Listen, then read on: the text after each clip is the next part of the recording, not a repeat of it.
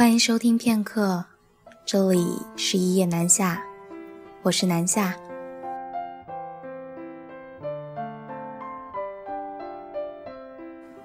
村上春树说过：“无论怎样的哲理，怎样的真诚，怎样的坚韧，怎样的柔情，也无以排遣所爱之人的离开带来的悲哀。我们唯一能做到的，就是从这片悲哀中挣脱出来，并从中领悟某种哲理。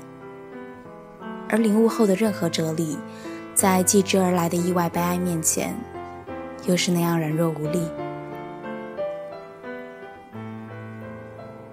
那么，今天南校要跟大家分享的文章来自片刻作者 Violet 归来的南语车站。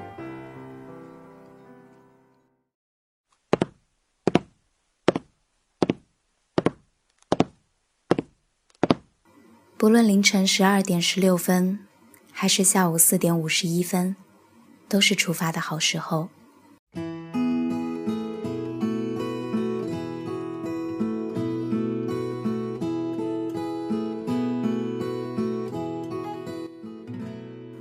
我要挑一个时刻，拉着行李箱，乘一趟向南的列车。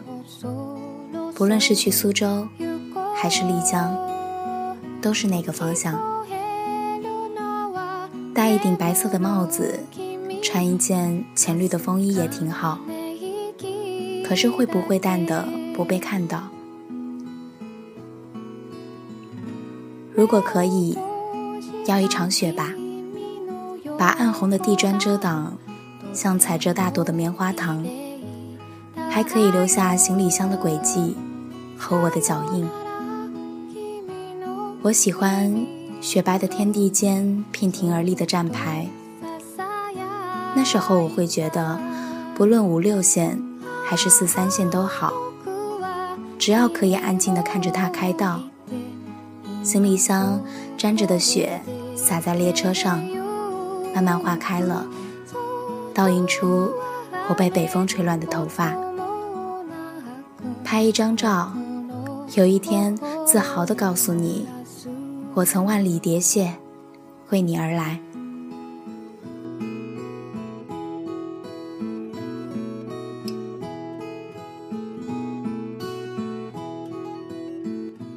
到了向南的车站。担心是不是换一件深紫色的外套才好？我怎么忘了？不论浅绿还是深紫，也许你都不会看到。思想的野马追着列车飞驰，我该如何告诉你？我在与你背道而驰的路上，像赫尔曼说的那样，人生是一片树林。我们只是穿行而过的风，吹起几片落叶，刺过直指黑夜的枝条，终究会在那个转角发生碰撞。我希望相遇的地方是个难记的坐标，这样我就可以向你炫耀。可是我更在意又怎么样呢？你甚至都不愿意再花心思对我唠唠叨叨。记得你说十多年没见过雪了，我无数次想捧一捧雪花，可惜体温把它们毁掉了。是不是冰冷的躯壳更好？那样你我都不会受伤。哦，不，我怎么忘了？正是因为冰冷，我才会选择奔向南方的。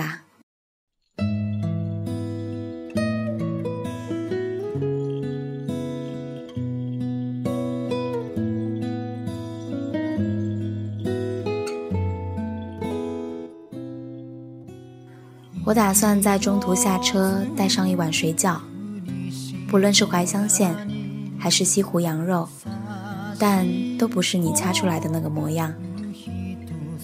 奔到家的我，学了十多年都学不到那个手艺。我想着想着，枕着咣当咣当的铁轨声，就睡着了。那里有一辆破旧的单车，后面装了一个红色的小筐。那个小女孩坐在里面扭来扭去的不安分。她说她忘记了烙饼的味道。前面的人没有回头，我不知道他有没有听到。我跑过去，想着不论如何要看看他的脸。跑着跑着就不见了。我怎么忘了？这是梦里的你啊！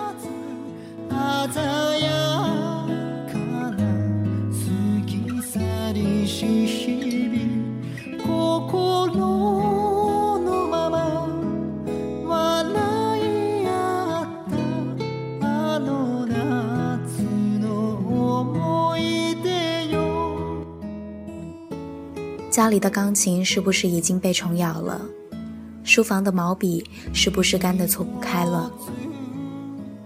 也许我还不知道，那个二十三年的房子已经被拆了吧？其实不论蓝色还是粉色的墙壁，都已经不再适合我了。你是不是不知道，我喜欢雪一样刺眼的白？那就要辛苦你了，因为我肯定会把它弄脏。凌晨四点睡醒的我，翻翻书包，只有一个单反和一杯豆浆。豆浆已经凉掉了，我把它倒在了铁路桥上。书架上竟然有圣埃克苏佩里的小王子。他说：“星星那么亮。”是为了让每个人终有一天回到自己的星球。列车员过来告诉我，我要下车了。我想，这样也好。我站在无锡的火车站，终于明白了，为什么优柔寡断的自己会说这么多的不论和也好。其实你根本不在苏州或是丽江。像鹅黄的蒲公英一样，你已经留在了厚厚的白雪之下。我只好这样猜测，再向南一些吧。这里还有玲珑的雪花，应该不是你在的地方。穿着你买的黑色皮靴，无锡的梅花告诉我，后悔是一条不归路。可我还要向南。至少应该去看看，那把你困了十多年的第二故乡。什么时候回去呢？我还不知道。我想，我要告诉另外一个和我一样痛苦着的人：，对于在或是已经不在的，珍惜是唯一的安眠药。